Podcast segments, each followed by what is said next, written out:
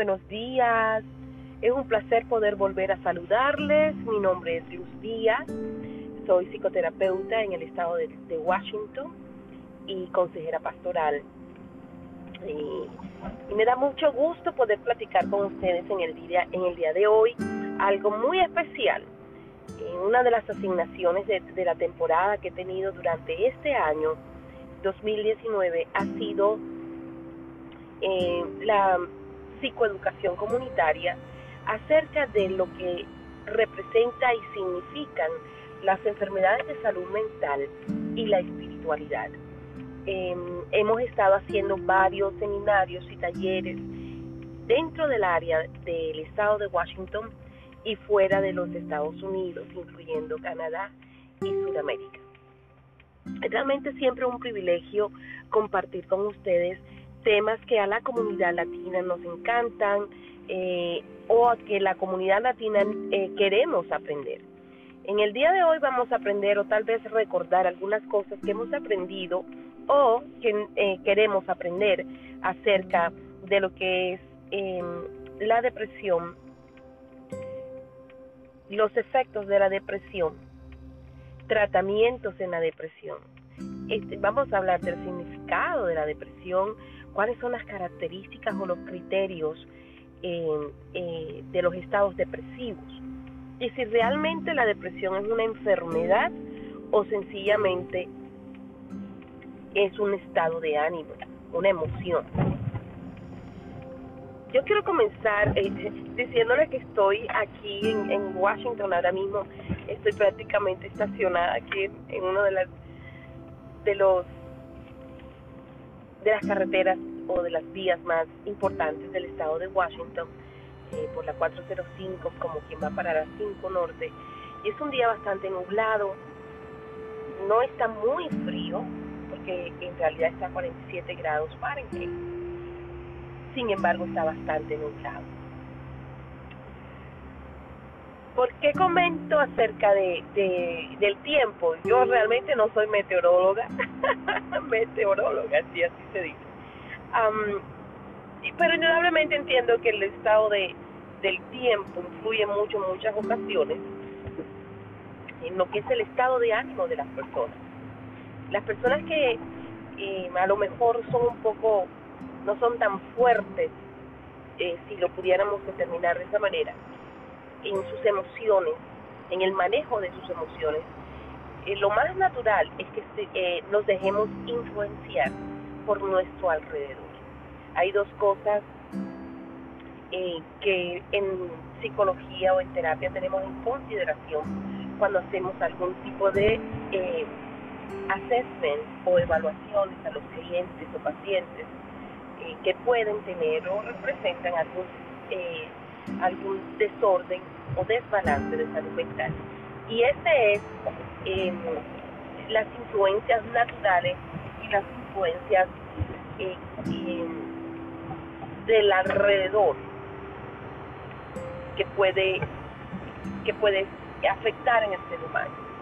Dentro de las influencias se llaman en, en inglés nurture and natural las influencias naturales y las influencias que son impuestas, o, eh, ya sea por nuestro alrededor. Las influencias naturales pudieran ser influencias de carácter genético hereditario, es decir, hay personas que son depresivas y resulta que sus eh, padres o alguno de sus familiares ha podido tener depresión probablemente.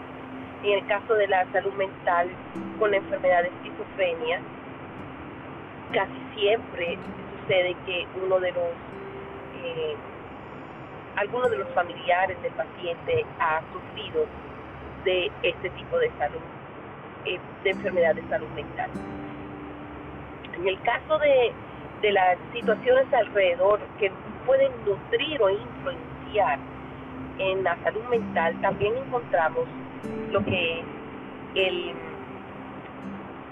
el medio ambiente Vamos a poner el caso, por ejemplo, de algún niño que, eh, digamos, que esté sufriendo de desórdenes de ajuste eh, o que esté sufriendo de, eh, digamos, de ese, de, ese desorden de retar a sus a las autoridades o líderes que él tenga, o en este caso posición de autoridad, como por ejemplo los profesores, los maestros, las principales escuelas, también puede ser los, los padres e inclusive los, los médicos o terapeutas y ellos retan eh, no haciéndoles caso eh, o haciendo algunas acciones eh, realizando algunos hechos que ponen en, en tela de juicio la autoridad de este de esta persona, de este líder para este niño si el niño está viendo el, mismo ejemplo en casa, el ejemplo de que el padre irrespeta a la familia o que la madre irrespeta al padre o sucesivamente, pues obviamente esta es, una influencia fuera de lo natural y esa influencia realmente eh, impacta el comportamiento del niño. Por eso ese niño crece y es un individuo que probablemente va a estar irrumpiendo la ley porque eh, eso fue lo que aprendió en casa, el irrespeto, el no seguir las direcciones, etcétera, etcétera. Ahora bien, el medio ambiente al nivel del tiempo, del clima, puede influir también. Anteriormente, en el libro DSM 4 DSM-3, que son los libros, eh, es el libro DSM-5, que es el actual, es el libro donde aparecen todos los criterios, donde los clínicos de salud mental pueden eh, observar los criterios y determinar un diagnóstico para eh, X individuo, para el paciente. Anteriormente en el DSM 4 y en el DSM-3 aparecía lo que son las enfermedades por los, ah, los cambios de el medio ambiente o, de, las temporadas. Por ejemplo, las personas cuando estamos en, el, en tiempos como por ejemplo de verano, los casos, los casos de depresión son un poco menores que las personas que sufren de depresión en el invierno. Y la realidad es que el sol influencia en la producción de vitamina D en el cuerpo. Pareciera eh, increíble, pero los rayos solares y, los, la, la potencia del rayo solar influencia en la producción de vitamina D. Y usted me preguntará qué tiene que ver esto con la depresión. Resulta que la deficiencia de vitamina D impacta en algunas, eh, en la producción de algunos neurotransmisores en el ser humano. Uno de esos neurotransmisores que pueden ser impactados es el neurotransmisor que se llama serotonina. La serotonina, cuando está muy baja, el, el individuo presenta síntomas que pueden llegar a, cumplir los criterios del diagnóstico de depresión, ya sea depresión mayor, depresión medio o cualquier tipo de, de, niveles de depresión. Por eso se recomienda, especialmente aquí en el, en el estado de Washington o en los estados donde realmente la, el invierno es bastante fuerte, se recomienda que se tome eh, los médicos recomiendan. Yo no estoy recomendando, quiero aclarar esto porque yo no soy médico, yo soy consejera pastoral y psicoterapeuta, pero no soy médico.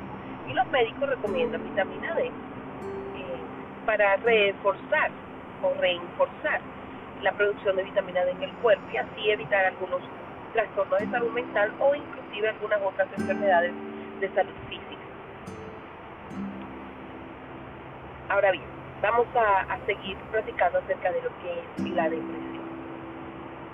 He decidido que este eh, tema lo vamos a dividir en, dos, tres o hasta cuatro episodios porque me, me gustaría y estoy haciendo los trámites necesarios. Me gustaría traerles invitados que también sean personas aptas, ya sea por conocimiento o por inclusive ser impactados por problemas de salud mental en el caso de la depresión y que nos den sus testimonios, sus experiencias, que nos hablen acerca de lo que ellos conocen de, de la depresión y cómo han podido salir adelante o inclusive hablar de algunos de los de los efectos secundarios. Cuando hablo de efectos secundarios hablo de las personas que viven con, con aquellas eh, pacientes que, tienen la enfermedad de la depresión, que también son impactados debido a la condición emocional, psicológica del paciente, de ese ser amado que vive con ellos y que sufre de depresión. Yo les quiero comentar algo. Eh, lo primero que quiero hablarles hoy es acerca de qué es la depresión. Y siempre que hablo acerca de enfermedades de salud mental, yo procuro explicarle a las personas que nosotros no deberíamos estar aprendiendo esto para aplicarlo a otras personas, es decir, para diagnosticar a otras personas. Primero que todo, si nosotros no tenemos una licenciatura o una, en, el caso de los Estados Unidos, una maestría en, en algún programa educacional de alguna universidad que sea de salud mental o con terapia o consejería, nosotros no estamos en condiciones de diagnosticar a nadie. Podemos decir, mire, escuché esto y por qué no vas donde el médico, por qué no buscas ayuda para ver si te hacen una evaluación. Pero en ningún momento podemos implantar una, un diagnóstico a una persona cuando no estamos la posición, es decir, cuando usted no, no está en su consultorio o en su oficina, para poder determinar, de acuerdo a evaluaciones correspondientes, lo que significa, lo que es el, el diagnóstico de una persona el hecho de que alguna persona pueda tener algunos de los síntomas o criterios de los que vamos a hablar en cuanto a la depresión, a la enfermedad de la depresión, no quiere decir instantáneamente que la persona ya es diagnosticada con depresión. Necesitan hacer algunas evaluaciones psicológicas. Y en algunas clínicas hacen evaluaciones de, laboratorio, de la sangre, para ver el, estado, eh, por ejemplo, de algunas en cuanto a la, evaluación sanguínea de la sangre, cómo se encuentra el paciente, etcétera, etcétera. Y en algunas ocasiones se determina que la vitamina D está baja y que probablemente necesitan unas vitaminas especiales para poder ayudar al paciente. Pero eso no quiere decir que es que está que tiene la enfermedad de la depresión. Entonces ya dejando claro que no vamos a no vamos a, diagnosticar a alguien ni, ni la intención de esa de este, de este episodio para que para enseñarles a cómo, cómo diagnosticar. Más bien yo quiero enseñarles a cómo identificar algunos factores que pueden ser causa de o síntomas de la depresión. Vamos a hablar primero qué es la depresión a nivel general. Hay personas que fácilmente se le dice, ¿cómo te sientes hoy? Estoy deprimido o estoy deprimida. Sin necesariamente estas personas saber lo que es el significado de la depresión. A veces confundimos la depresión con la tristeza. Eh, el sentirnos tristes, la tristeza es una emoción normal en el ser humano. Nosotros podemos llegar a estar podemos sentirnos tristes eh, por un día, por un mediodía. La tristeza puede impactarnos por algún evento circunstancial en la vida. Por ejemplo, las personas que hemos perdido seres queridos eh, o las personas que hemos perdido un, animal que, que queremos, que es parte como de la familia.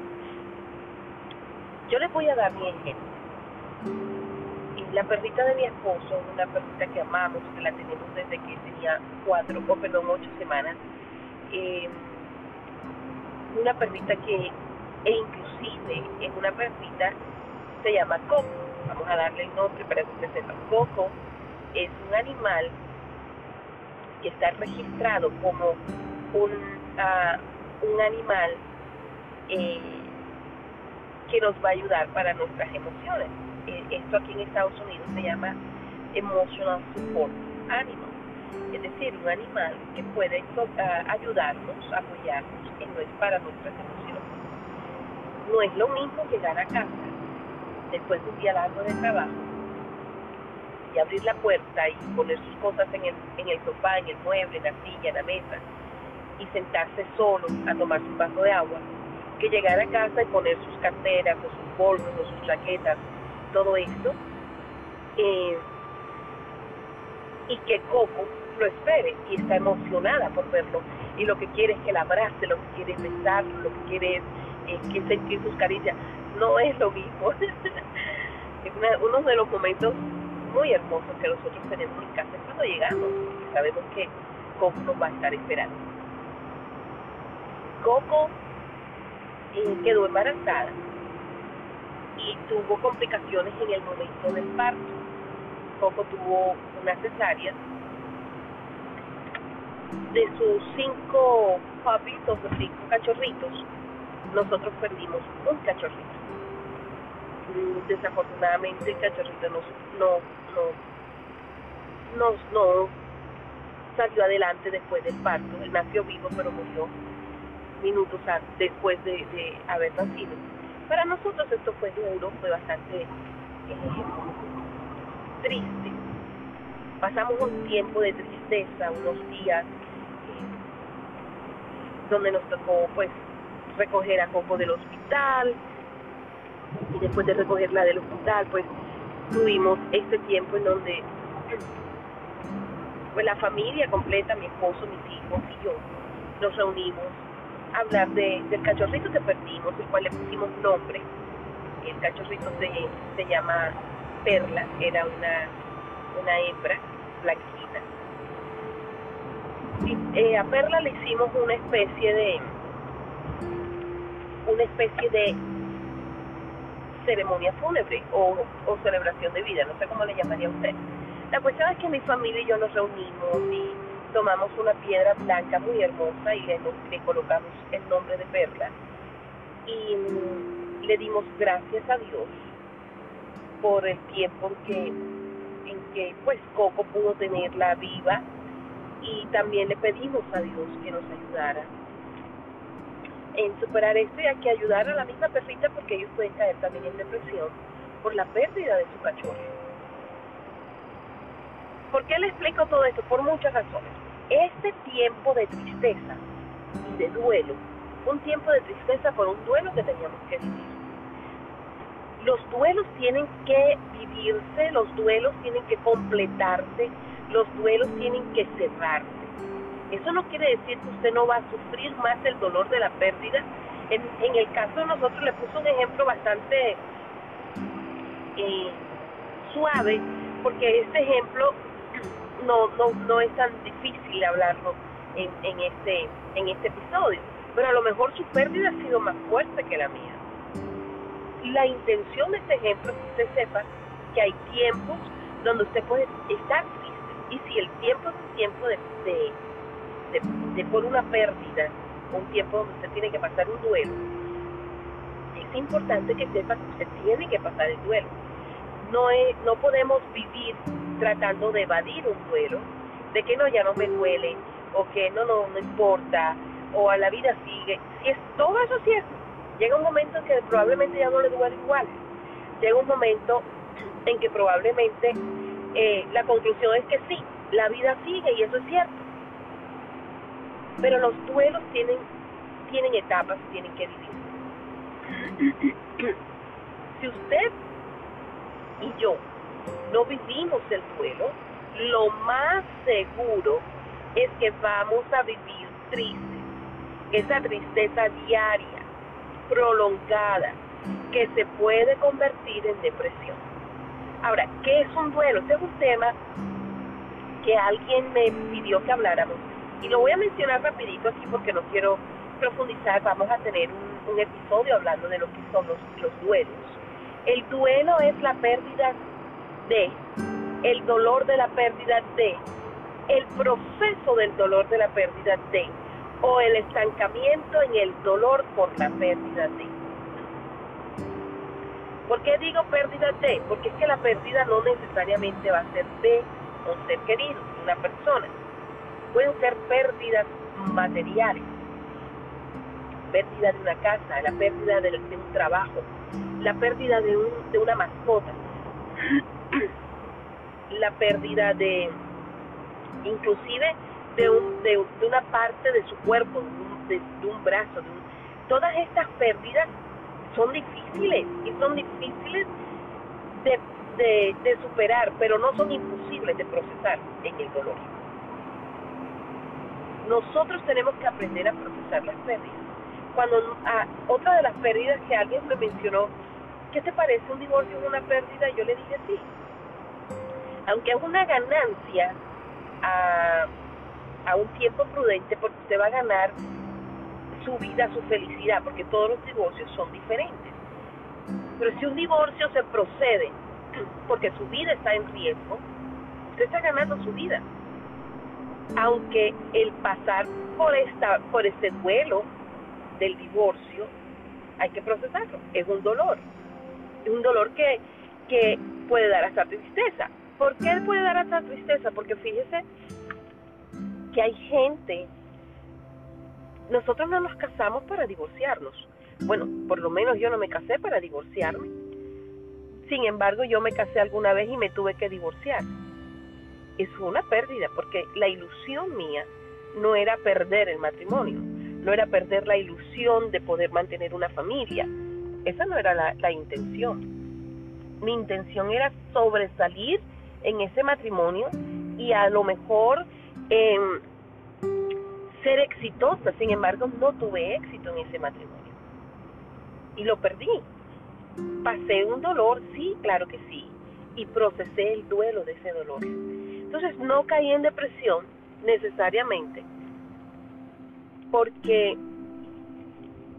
gracias a Dios pude procesar el duelo de la pérdida de ese, de ese divorcio o de, o de la pérdida a causa de la relación perdida, de, esta ilusión perdida de, vivir feliz con esta pareja. La idea es que nosotros podamos procesar los dolores de las pérdidas de, para eh, así no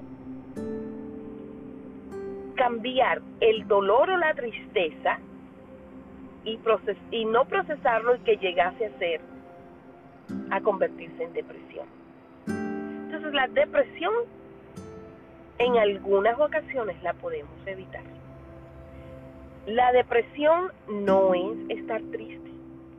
Ya hablamos que la tristeza es un sentimiento normal en el ser humano y que lo vamos a vivir en múltiples veces en nuestras vidas. La tristeza no quiere decir que usted es una persona depresiva. Y también aprendimos que la tristeza la tengo que saber procesar para evitar que esa tristeza prolongada se pueda convertir en un problema de salud mental, llegando a ser llamada depresión. Yo espero que eh, en nuestra próxima, en nuestro próximo episodio de la depresión, vamos a tratar o vamos a hablar vamos a tratar lo que significa el criterio del DSM-5, el cual mencioné anteriormente que en el DSM-5 de eh, actual, que es el 5, número 5, nosotros ya no tenemos eh, enfermedades por enfermedades por eh, situaciones de temporadas del tiempo, es decir, es que hay gente que se enferma o se enferma, se enferma todavía o le afecta, digamos mejor, las, eh, los cambios de, ti, del, de la temporada, por ejemplo, cuando llega el invierno y comienzan a sentirse más depresivos. Ya eso no se considera una enfermedad dentro del DSM-5. Sin embargo, todavía sigue siendo eh, un efecto eh, dentro de lo que son los parámetros para alguien que sea un poco menos fuerte y pueda caer en depresión. Entonces, en el próximo episodio vamos a estar hablando acerca de lo que significa la depresión de acuerdo al, al, DSM-5 y sus criterios. Y vamos a ahondar un poquito acerca de las diferentes manifestaciones y los diferentes tipos de depresión. Yo estoy bien contenta por, por poder hablar acerca de este tema.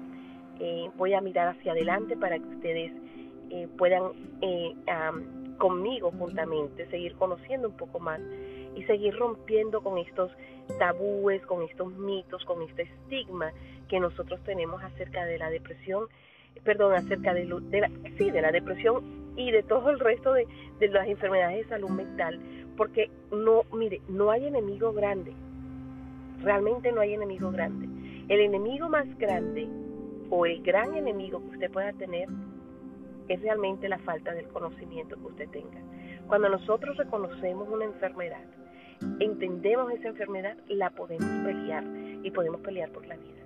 Pero si nosotros no conocemos la enfermedad, en este caso enfermedades de salud mental, créame que la enfermedad va a ser más grande que usted. Y probablemente usted le va a llamar a esa enfermedad un gigante. Pero realmente el gigante está en nosotros, ya sea para pelear un gigante lleno de temores.